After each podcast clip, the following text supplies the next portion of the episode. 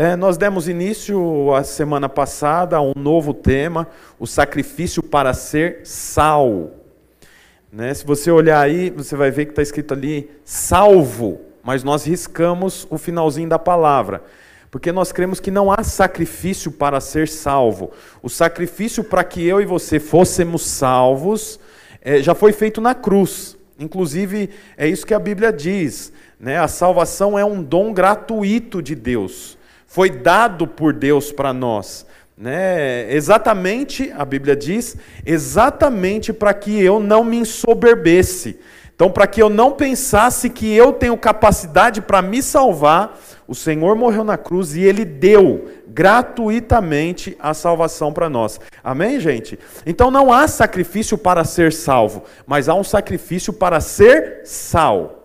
Semana passada nós também falamos sobre o texto que está lá em Mateus, no capítulo 5, que é o Sermão do Monte, onde Jesus prega, né? Ele prega o sermão ali para os discípulos e ele fala: Olha, vocês são sal da terra. Né? Se o sal é, perder o seu sabor, ele não serve para nada, a não ser para ser jogado fora e ser pisado. Então eu quero ler um texto aqui mostrando para você é, a vida de um homem que, diante de tantas provações, ele não perdeu o seu sabor. A Bíblia mostra para nós a história dos hebreus, e na história dos hebreus nós vemos ali uma família e a sua descendência, que é Abraão, Isaac e Jacó. Eles fazem parte de uma mesma família. Uh, Abraão é pai de Isaac, Isaac é pai de Jacó, e Jacó é aquele homem que tem um encontro com Deus, e nesse encontro com Deus, Deus muda o nome dele de Jacó para Israel. Uh, a Bíblia também diz que esse homem, chamado Jacó, ele teve 11 filhos. Dos 11 filhos, a Bíblia diz que ele amava muito a um dos 11. O nome dele era José. Quem conhece José? Já ouviu falar de José? Então José era o filho preferido de Jacó. Só que a Bíblia relata que os outros dez irmãos, eles é, tinham ciúmes e inveja de José. Então, por intermédio da inveja e dos ciúmes, os dez irmãos se unem, é, é, é sequestram é, José, e vendem José para o Egito como escravos, como escravo. José agora vai para o Egito, lá no Egito ele é comprado por um homem chamado Potifar, e ele vai trabalhar na casa de Potifar. Ele vai trabalhando nessa casa, até que a Bíblia diz que a esposa do seu patrão se apaixona por José, um jovem que tinha entre 17 e 20 anos. Então ela se apaixona e ela começa a arrumar um jeito para ter intimidade com José. Mas José estava sempre escapando, até que em um momento ela arruma uma emboscada para José e puxa a roupa dele, deixando ele nu. Né? E José, ali naquela situação, ele foge, e a Bíblia diz que, para ela não ficar numa situação ruim, ela finge que José estava querendo abusar dela sexualmente. Então, o resultado disso é prisão. José vai preso no Egito, por mais de 10 anos ele fica preso. Até que chega um momento que José, de forma milagrosa, é, decifra um sonho de Faraó. Quando ele decifra esse sonho, já, é, é, Faraó fica né, surpreso com tanta sabedoria e fala: aonde que esse homem teve? E aí falam: olha, ele estava preso, ele não vai mais voltar para a cadeia. Faraó fala: eu quero ele do meu lado. E ele vai se tornar governador, ele vai governar o Egito. Lógico que eu estou resumindo a história, porque a ideia não é falar aqui a biografia de José, para que você entenda onde eu quero chegar. Então agora José se torna governador do Egito. No tempo que José se torna governador, a história mostra que nos primeiros sete anos do governo de José, haveria uma grande é, bonança de alimentos. O Egito iria multiplicar os seus alimentos durante os sete primeiros anos. Eram os sete anos das vacas gordas. Mas no fim dos sete anos daria início a sete anos de vaca magra. Então José teria de fazer uma boa gestão e cuidar para armazenar o maior número de alimentos, porque nos sete anos seguintes haveria falta de alimento, e não só no Egito, mas em todo o Oriente Médio. De forma que todos teriam de ir comprar alimentos é, no Egito. E José faz esse, essa gestão. Então, nos sete anos de multiplicação, ele constrói muitos celeiros, muitos celeiros, e ele armazena sementes, alimento, trigo, né? Para que nos próximos sete anos, que fosse os sete anos de escassez, eles tivessem para consumo próprio e também para comercializar. E é assim que acontece. No meio disso tudo, os dez irmãos de José, que havia vendido ele é, para o Egito, está passando por esses sete anos agora de vacas magras.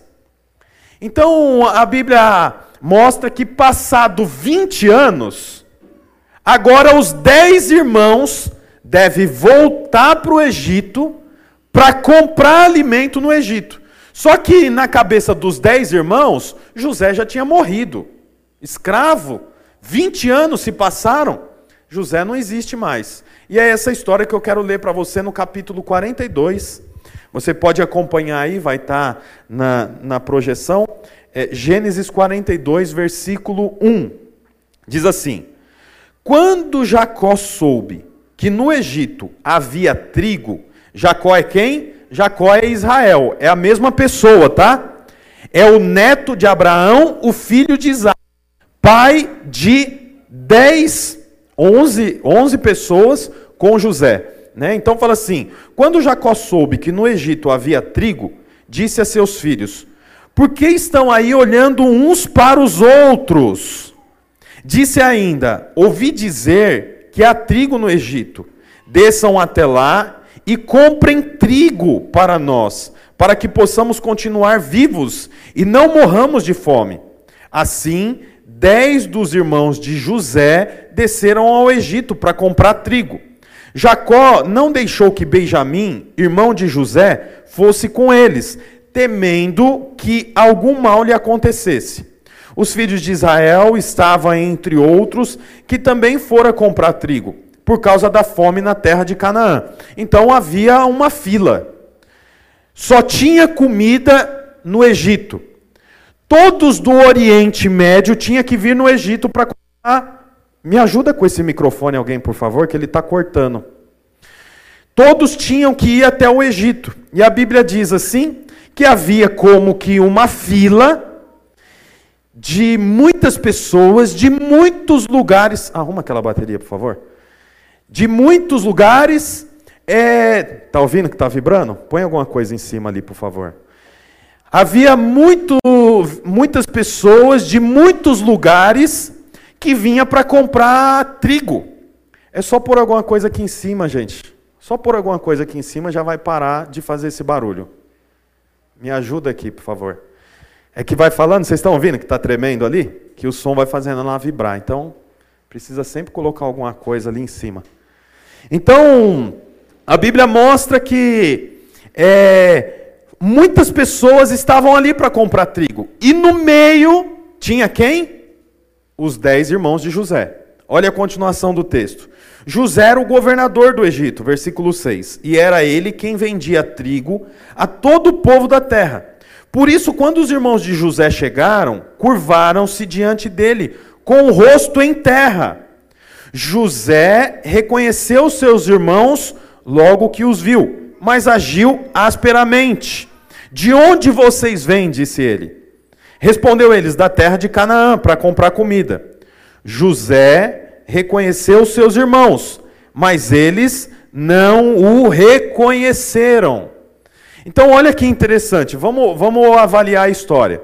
José foi vendido como escravo, Passado 20 anos, José se torna governador.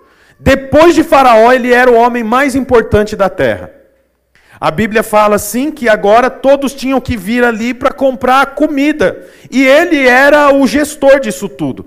Então ele ficava num lugar onde as pessoas vinham para comprar e ele estava vendo todos que estavam ali comprando. Daqui a pouco ele olha e vê quem? Dez irmãos. Os dez irmãos que sequestraram ele e venderam ele para o Egito. A Bíblia fala que ele reconheceu os dez irmãos, mas nenhum dos dez irmãos o reconheceu. Não é curioso isso? Pensar que José sozinho reconheceu os dez, mas os dez não reconheceram a José. E quando eu estava lendo isso, eu paralisei aqui e fiquei pensando: por que, que José reconheceu os dez irmãos, mas os dez irmãos, dez irmãos são dez mentes, dez lembranças, dez memórias, mas nenhum lembraram de José. José sozinho lembrou dos dez. Por que então que José lembra dos dez, enquanto nenhum dos dez consegue lembrar de José? E sabe o que é interessante? Como eu disse para você, José era o filho querido do seu pai. Os dez irmãos agora sequestram ele, leva ele embora, vende ele como escravo. Agora José vai trabalhar na casa de Potifar. Na casa de Potifar, a esposa de Potifar agora se engraça com ele, quer ter relação sexual com ele. Aí a Bíblia diz que ele foge disso, vai preso injustamente, fica mais de 10 anos preso, sem ter feito nada. Ninguém acreditava em José. José era o único hebreu no Egito. Ele tinha o desafio de aprender a língua egípcia, os costumes egípcios, a alimentação egípcia, que era diferente da alimentação dos hebreus. Os egípcios não criam em Iavé, os egípcios criam no deus Ra, no deus Sol, no deus que era metade cavalo, metade homem. Eles criam em mitologia. Era uma série de situações totalmente diferentes de José. E os dez irmãos? Os dez irmãos estavam na casa do pai no conforto da casa, comendo a comida natural dos hebreus, vivendo a vida dos hebreus, é, as festas dos hebreus. José não tinha mais nenhuma festa dos hebreus. A festa que tinha no Egito, ele não conhecia. É como você ir morar lá na Tailândia. Imagina, um brasileiro na Tailândia, é nome de filme, né? Um brasileiro na Tailândia, come o quê? Vive como? Faz amizade com quem? Casa com quem? Se torna amigo de quem? E os dez irmãos? Os dez irmãos estão tá lá no Brasil. Feriado do Brasil, política do Brasil, amigos do Brasil, roupas de brasileiro, é tudo diferente. Você percebe que José não é reconhecido, mas os dez irmãos é reconhecido por José. Por quê? Porque as dificuldades que José passou transformou José. José era irreconhecível em relação a quem ele era 20 anos atrás. Mas e os dez irmãos? Os dez irmãos eram exatamente as mesmas pessoas. A Bíblia fala que dos dez irmãos, tinha um, um mais velho, que se chamava Ruben. Ruben, é, a Bíblia relata que ele, ele era mulherengo, ao ponto dele ter tido relação sexual com uma das esposas do pai dele. Eu imagino José ali de cima, olhando o movimento do pessoal para comprar trigo, e ele vê Rubem olhando para um rabo de saia, mexendo com a mulher, mandando beijo. Me liga. Aí ele olha e fala: aquele ali é Rubem, é o mesmo cara. Aí ele olha, por exemplo, para os dois irmãos, Levi e Simeão. A Bíblia diz também que Levi e Simeão era, eram agressivos. A espada de Levi e Simeão era a espada mais afiada de todos os dez irmãos. Eu imagino José ali daquele patamar, olhando o comércio, fazendo a gestão, e ele vê Levi e Simeão já arrumando encrenca com um egípcio. É, cala a boca você. Você não sabe quem sou eu? Vem mexer comigo para você ver. Eu arranco sua cabeça. Aí vem Levi, que foi Simeão? Aqui, ó, aquele idiota ali. É, o que, que você está mexendo com meu irmão aqui? E aí José olha falando, não mudaram nada, continua o mesmo tipo de gente. Aí tinha Judá. A Bíblia diz que da casa de Judá viria os reis. Jesus é da tribo de Judá, é rei. Davi era rei da tribo de Judá. Salomão, rei da tribo de Judá. Eram doze tribos. As doze tribos compunha a nação de Israel. Até que vocês sabem também, né? Eu imagino José dali de cima olhando e vendo Judá acalmando, falando: Rubem, para, cara, nós estamos a três, quase, quase 400 quilômetros da nossa casa, nós não conhecemos ninguém. Você está mexendo com a mulher, você é a mulher de alguém, cara. Você está louco? Aí ele olha Judá, que é um pouco mais, né? Olha para Levi Simeão e fala: Você está arrumando encrenca, cara, para com isso. E José olha e fala: Olha lá, Judá tem que ficar acalmando os irmãos. É, é a minha família, tenho certeza. Rapidamente ele percebeu. Mas é engraçado. Quando os dez olhavam para José, nenhum sabia que José era José. Por quê? Porque cada ferida formou em José um outro tipo de pessoa. Por isso que quando você passa por um problema, você não deve pedir para Deus facilitar o problema. Você deve pedir para o Senhor fazer de você mais forte. Deixe de orar pedindo para o Senhor, Senhor, olha como eu estou passando por esse problema, Senhor, resolve para mim. Oração errada. E oração errada Deus não responde. Aprenda a orar. Quando você estiver passando por um tempo de dificuldade, pelo deserto, por um tempo de fragilidade, sabe o que você tem que fazer? Peça para o Senhor te fazer mais forte. Senhor, não sei como resolver. Fortaleça, Pai. Fortaleça a minha fé. Fortaleça o meu espírito. Senhor, me dá graça Senhor, me dá condições para mim vencer. Porque quando você pede para Deus resolver o seu problema, nem o pai resolve o problema do filho. Eu lembro quando eu era adolescente, eu tive um problema na escola. E eu falei para o meu pai, vai lá, pai, resolve para mim. Ele falou, olha, eu vou lá, eu vou conversar com o diretor, porque o diretor é adulto. Mas você vai resolver o problema lá na sua sala de aula. Um problema de uma briga que eu tive lá. Daí meu pai foi, conversou com o diretor, mas ele falou: Você resolve os seus problemas. Poxa, se meu pai pensa assim, você acha que Deus não vai pensar? Ele vai vir e vai resolver o problema para mim. Não, você já viu alguma vez uma fumaça na sua frente resolvendo os seus problemas e é Deus? Não existe isso, isso existe no, nos filmes.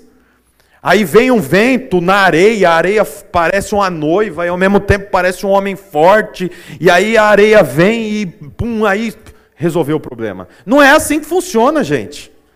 Não é desse jeito. Você precisa entender que o seu problema vai ser resolvido por intermédio da sua mão, por intermédio daquilo que Deus vai te capacitar. Mas Deus não vai vir resolver o seu problema, não.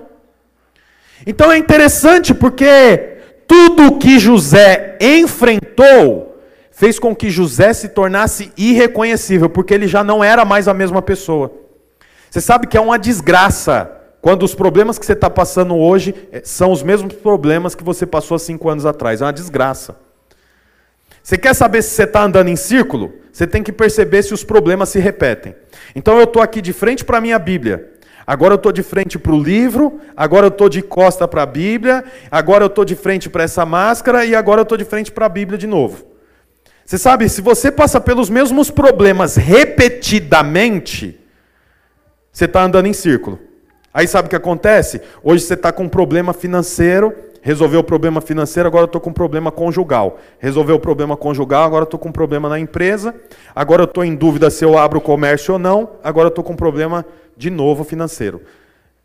Está andando em círculo. Agora, se você está enfrentando o problema que você nunca enfrentou, você tem que ficar feliz. Porque significa que você está andando para frente. E para frente as coisas mudam. Você sabe, José, ele andava para frente, problemas novos o tempo todo. O tempo todo ele estava vivendo coisas novas. Agora, se você tem problema conjugal há 10 anos, eu sinto te dizer, mas sua vida não está indo para frente. Se a vida toda você está com o nome no, no, no SPC, é, no Serasa, se o tempo todo você está devendo na quitanda, você está devendo na, na frutaria, você está devendo no mercado, você está devendo para o Bradesco, você está devendo para Vivo, você está devendo para as Casas Bahia, você está devendo para todo mundo o tempo todo, já há 10 anos, você está andando em círculo. Porque os problemas precisam ser novos. O tempo todo nós estamos passando por problemas, sim ou não? O tempo todo. Por mais simples que seja, o tempo todo está passando por algum problema. A situação ruim é se os problemas são sempre iguais. De ciclo em ciclo são os mesmos problemas, sua vida está paralisada. Você percebe, José evoluiu. Os irmãos olhavam para José, mas não reconhecia. Mas José olhava para os irmãos e 20 anos era o mesmo tipo de gente. A roupa era igual, o cabelo era igual, a barba era igual, a fala era igual, as brigas eram as mesmas, as discussões as mesmas, a, a forma de se portar era a mesma. Por isso ele olhava e falava: aqueles ali são os meus irmãos, na hora. Só que os irmãos olharam para José e não o reconheceram. Por quê? Porque ele não era mais a mesma pessoa. Se você é a mesma pessoa de 2019 e de 2021, então você não evoluiu no meio de uma pandemia que tocou o mundo. Quer dizer, 550 mil brasileiros morreram. Alguém aqui tem algum parente, alguma pessoa próxima, amigo, parente, vizinho, que faleceu nesses últimos dois anos por Covid? Levanta a mão. Olha aí, 90%. 90%. Se isso não te transformou, você precisa pôr sua barba de molho. Você precisa reavaliar a sua vida. Porque, poxa, nós passamos por tudo isso. Olha, os irmãos de José, 20 anos. E sabe o que eles estavam fazendo? Olha, põe aí, 42, 1. Quando Jacó soube, que era o pai, Jacó era o pai, soube que no Egito havia trigo, disse a seus filhos: Por que estão aí olhando uns para os outros? Olha que interessante. Que que, o que, que José estava fazendo? José estava evoluindo. José. Ah, trouxe Sprite para mim?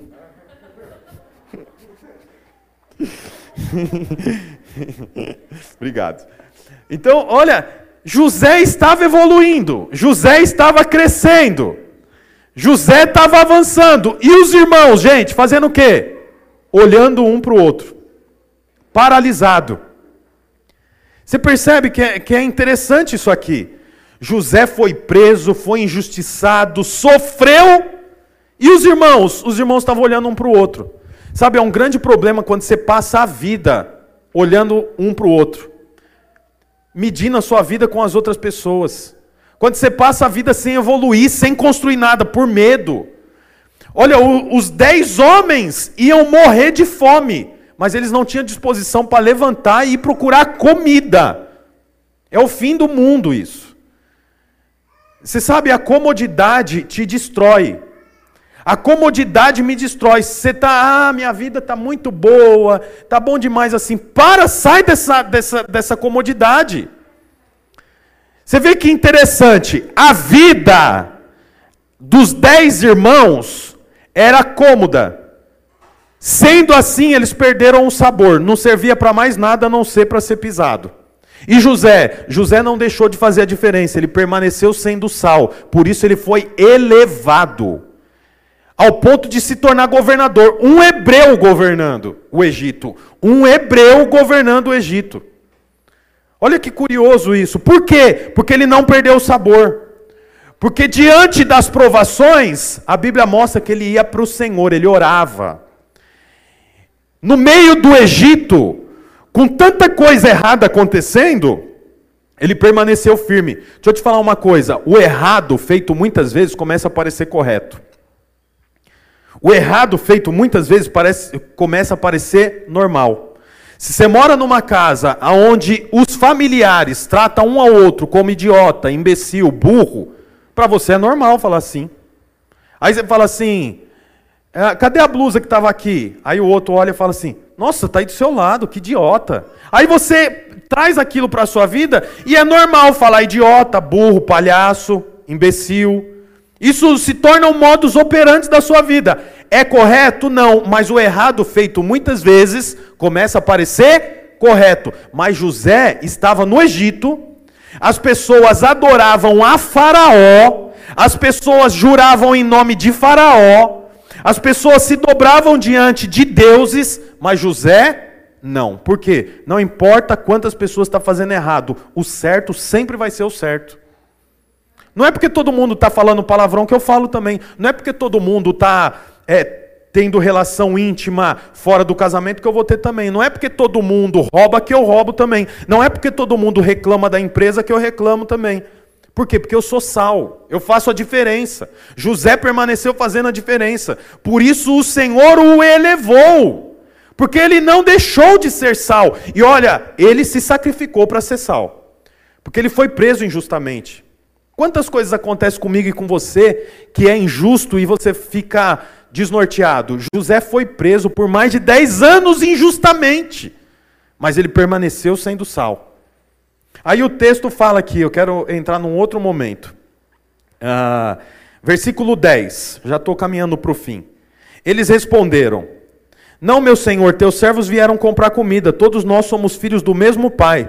Teus servos são homens honestos, não somos espiões. Mas José insistiu: Não, vocês vieram ver onde a nossa terra está desprotegida. E eles disseram: Teus servos eram doze irmãos, todos filhos do mesmo pai, na terra de Canaã. O caçula está agora em casa com o pai, e o outro já morreu. Olha que interessante: os dez irmãos, observe isso, vão comprar comida. Quando chega lá, José os reconhece. Aí a Bíblia fala que José chama eles e fala assim: vocês são espiões. Só que José não fala diretamente a ele, José fala com um intérprete, porque José fala na língua dos egípcios, ele não fala na língua dos hebreus. Então ele fala na língua dos egípcios, um tradutor traduzia para os dez hebreus entender. Os dez hebreus falava com o intérprete, para o intérprete falar na língua egípcia para José. Então José fala, eles são espiões. Meu Deus, o que está acontecendo? Tá bom essa aqui, gente.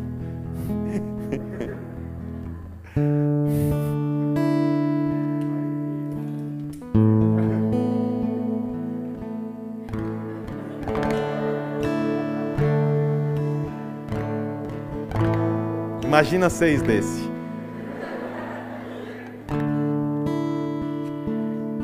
Obrigado, Antônio. Levou minha Sprite.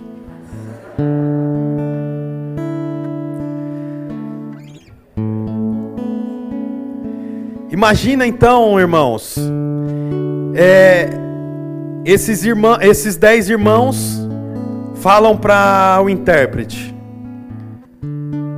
Nós somos honestos, trabalhadores, somos filhos do mesmo pai. Nós somos em 11 irmãos, nós éramos em 12, mas um morreu. E José é o que eles estão fazendo referência que morreu. Eles falam em, em hebreu achando que José não está entendendo, José está entendendo tudo. Aí José fala: Não, não, fala para eles que eles são espiões. Só que no, na língua egípcia. Aí fala: Não, vocês são espiões. Aí José fala assim: Fala para eles o seguinte dos dez, um vai ficar aqui comigo. Os outros nove vão voltar para a terra deles. E eles vão ter que trazer o, o irmão mais novo para provar que o que eles estão falando é verdade. Eles ficam lá por três dias até que os nove irmãos vão embora. Nos três dias que eles estão ali, olha a conversa dos dez irmãos, versículo 21. Põe aí para mim, versículo 21. Eles se prontificaram a fazer isso.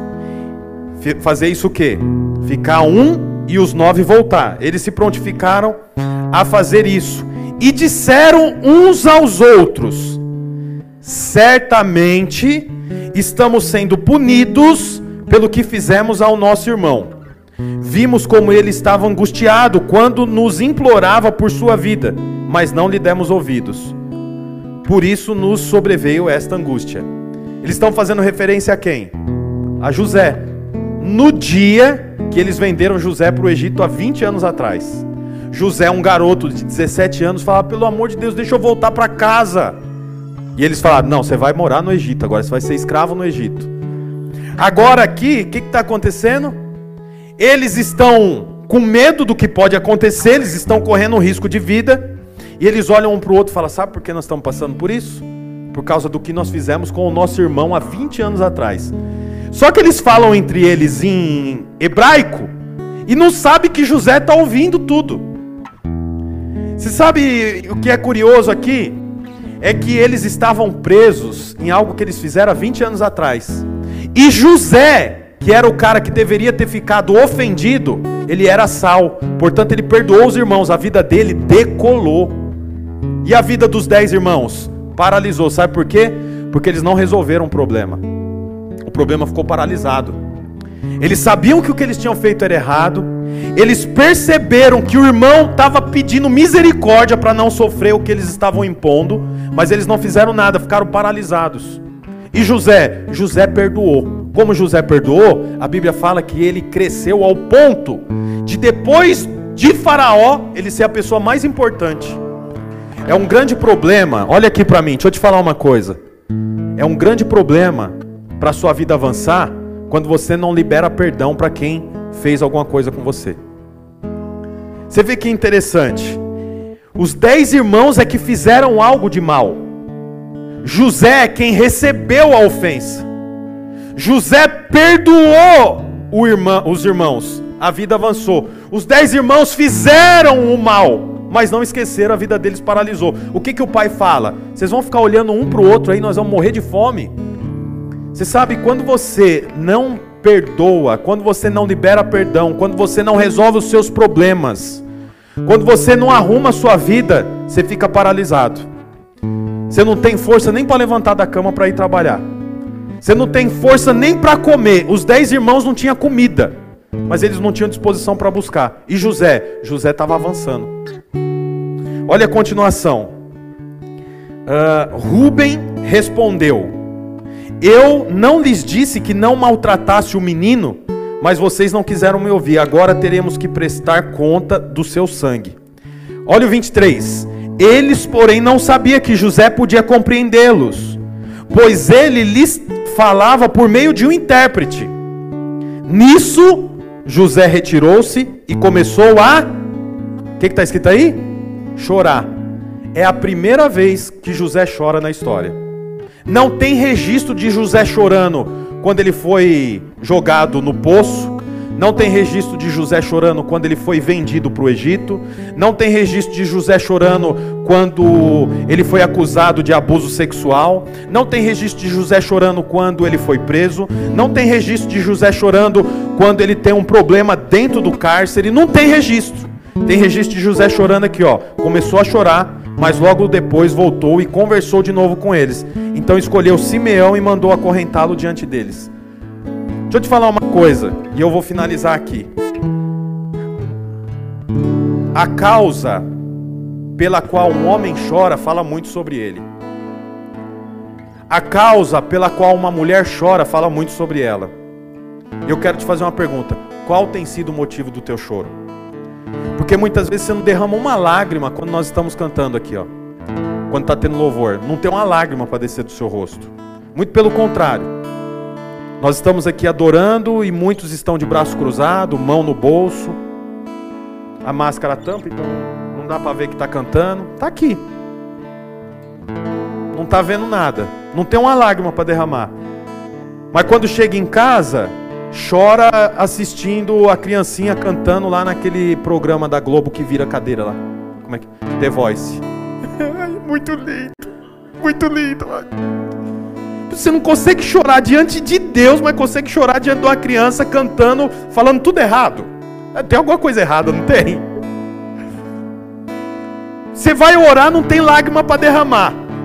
Mas quando você assiste aqueles indianos fazendo piscina no meio do, do mato, no Facebook, você fala: Meu Deus, quanta capacidade!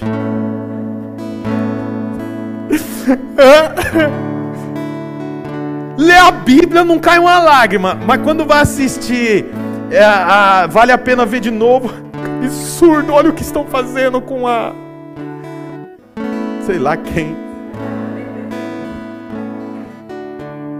Não, não, não derrama uma lágrima diante do Senhor, mas chora assistindo série do Netflix. Tem algo de errado.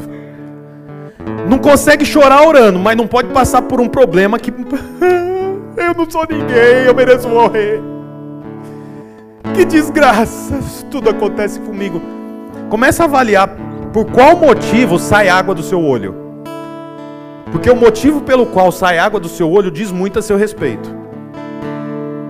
Se você chora porque está com problema no casamento, se você chora porque está com problema financeiro, se você chora porque você tem crises emocionais, se você chora porque você não consegue dormir a noite inteira, mas você não chora quando você vai falar com Deus, tem algo de errado.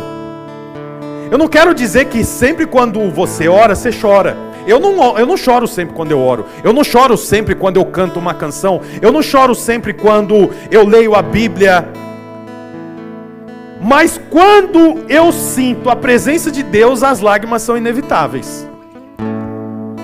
Eu quero te fazer uma pergunta. Qual, qual tem sido o motivo pelo qual você tem chorado? José chorou. E a Bíblia mostra que José chorou só seis vezes. A história inteira dele, ele chorou só seis vezes. Chorou, por exemplo, quando viu o irmão mais novo dele, que é o irmão que ficou com o pai, Benjamim. Era o irmão da mesma mãe e do mesmo pai, então ele abraça e chora. Ele chorou quando ele viu o pai dele, 20 anos sem ver o pai. Ele chorou quando trouxe a família para morar lá. Você sabe, às vezes que José chorou, José chorou com motivo, tinha era era era algo vindo de Deus. Mas você não vê José chorando quando é, ele vai preso. Injustiça, injustiça, o que estão fazendo comigo é injustiça. Tá? Desculpa, gente, mas eu... você não vê ele fazendo isso. Agora é você, quando vai discutir com o marido. Eu não aguento mais, tá? Não olha pra mim. Mas e quando vai para Deus? Como é que você relaciona com Ele? Você tem que ser sal. Faz a diferença. Para de chorar assistindo vídeo, Facebook. Vai para o Senhor. Ajoelha. Põe uma canção lá. Põe um louvor. Ao invés de ficar ouvindo Sepultura, heavy metal, não tem problema nenhum, pode ouvir o que você quiser. Mas põe uma canção lá que toque o seu espírito. Derrame as suas lágrimas diante do Senhor e fala para o Senhor: Senhor, é isso que eu estou sentindo. Eu estou sentindo uma vontade imensa de separar da minha esposa. Eu estou sentindo uma vontade imensa de separar do meu marido. Mas eu sei que essa vontade vem da minha carne. Qual é a vontade do Espírito? Me dá força, Senhor. Me fortaleça nesse momento. Mostra para mim, Senhor, que atitude que eu. Quais os frutos da atitude que eu estou prestes a tomar. Abra os meus olhos. Você sabe, é nesse momento que você tem que derramar suas lágrimas. Fica de pé no seu lugar, por favor.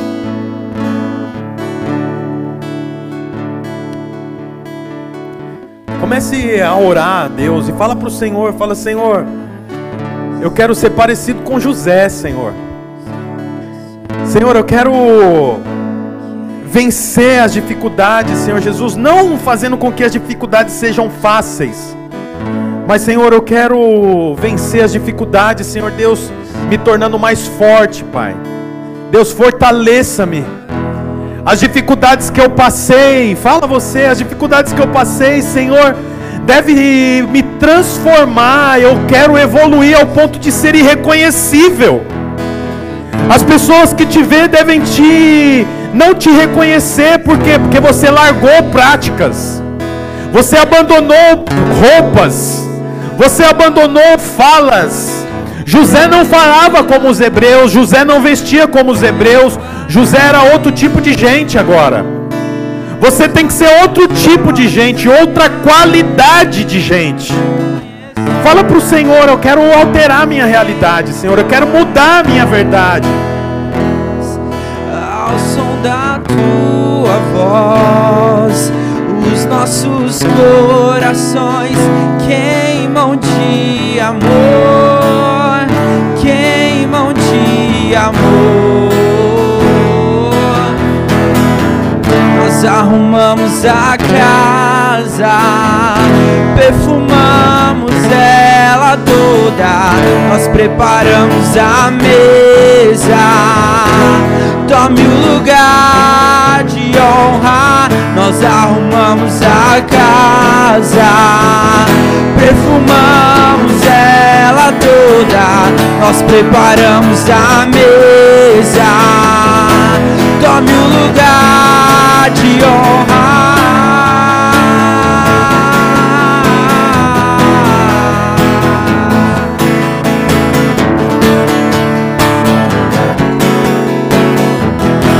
Senhor, nós oramos aqui, Pai, para que nós possamos, Pai, fazer a diferença onde nós estivermos. Nós entendemos que não há sacrifício a ser feito para ser salvo, mas há um sacrifício a ser feito para ser sal. Os irmãos de José continuaram sendo as mesmas pessoas. No final, o sal que perde o seu sabor só serve para ser pisado pelos homens. Mas José, ainda que parecia estar sendo pisado pelos homens, estava crescendo no Senhor. Não é uma questão de forma, não é uma questão de aparência, é uma questão de fé, de crença. Senhor, em nome de Jesus, que nós possamos, Pai, nos posicionar diante das dificuldades, nos posicionar diante das feridas, Senhor, e em nome de Jesus, que cada injustiça cometida contra você, meu irmão, cada injustiça cometida contra você, seja em nome de Jesus um degrau para você evoluir, para você crescer, para você estar inserido no Senhor, para você alcançar níveis mais altos de governo. Em nome de Jesus, eu declaro sobre a sua vida que você tem o mesmo espírito que havia em José. Eu declaro em nome de Jesus que você vai prosperar no Egito. Você vai prosperar no Egito, porque você é sal. Você faz a diferença em nome de Jesus. Amém. Amém, gente. Glória a Deus. Você pode dar um glória a Deus, uma salva de palmas ao Senhor. Aleluia.